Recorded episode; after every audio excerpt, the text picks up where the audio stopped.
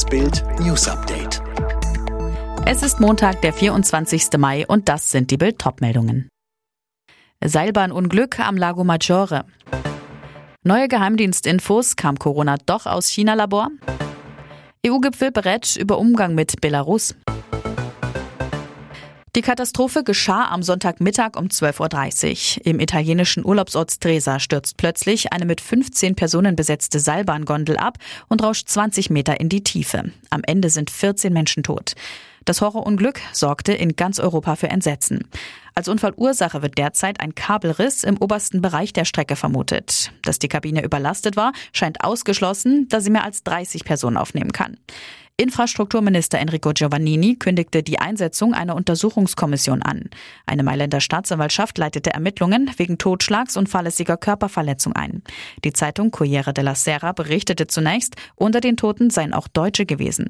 Ein Sprecher des Auswärtigen Amtes widersprach den am Sonntagabend. Derzeit haben wir keine Hinweise, dass sich Deutsche unter den Opfern befinden. Die Fragen nach Aufklärung werden immer lauter. Stammt das Coronavirus doch aus dem chinesischen Labor in Wuhan? Das legt ein neuer und exklusiver Bericht des Wall Street Journals nahe. Denn drei Forscher des Virologischen Instituts in Wuhan waren im November 2019, also noch vor dem offiziellen Corona-Ausbruch in China, so krank geworden, dass sie im Krankenhaus behandelt werden mussten. Das steht in einem bisher unveröffentlichten Geheimpapier der US-Geheimdienste. Der neue Bericht geht über ein Informationsblatt des US-Außenministeriums hinaus, das in den letzten Tagen der Trump-Regierung herausgegeben wurde. Es besagte damals, mehrere Forscher des Labors, einem Zentrum für die Untersuchung von Coronaviren und anderen Krankheitserregern, wurden im Herbst 2019 krank. Die Symptome könnten allerdings sowohl auf Corona als auch auf andere saisonale Krankheiten hindeuten. Gemeint war damit eine einfache Grippe. Die neuen Infos jedoch sprechen eine andere Sprache. Welche lesen Sie auf Bild.de.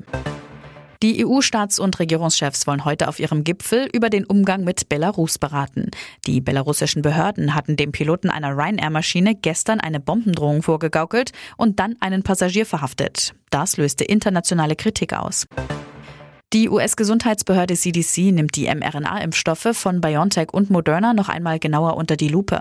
Anlass sind einige Fälle von Herzmuskelentzündungen, vor allem bei jungen Männern, die geimpft worden waren. Ob es dabei überhaupt einen Zusammenhang mit den Impfstoffen gibt, ist noch völlig offen. Der VfL Bochum und Kräuter Fürth spielen in der kommenden Saison in der Fußball-Bundesliga. Am letzten Spieltag in Liga 2 haben sich die Teams Platz 1 und 2 gesichert. Holstein Kiel muss doch noch in die Relegation und trifft dort auf den ersten FC Köln. Und Max Verstappen hat den Formel 1 Grand Prix von Monaco gewonnen. Der Red Bull-Pilot ist vor Carlos Sainz im Ferrari und Lando Norris im McLaren als erster ins Ziel gekommen und übernimmt auch die Gesamtwertung. Sebastian Vettel hat mit Platz 5 sein bestes Ergebnis seit dem Wechsel zu Aston Martin eingefahren. Alle weiteren News und die neuesten Entwicklungen zu den Top-Themen gibt's jetzt und rund um die Uhr online auf Bild.de.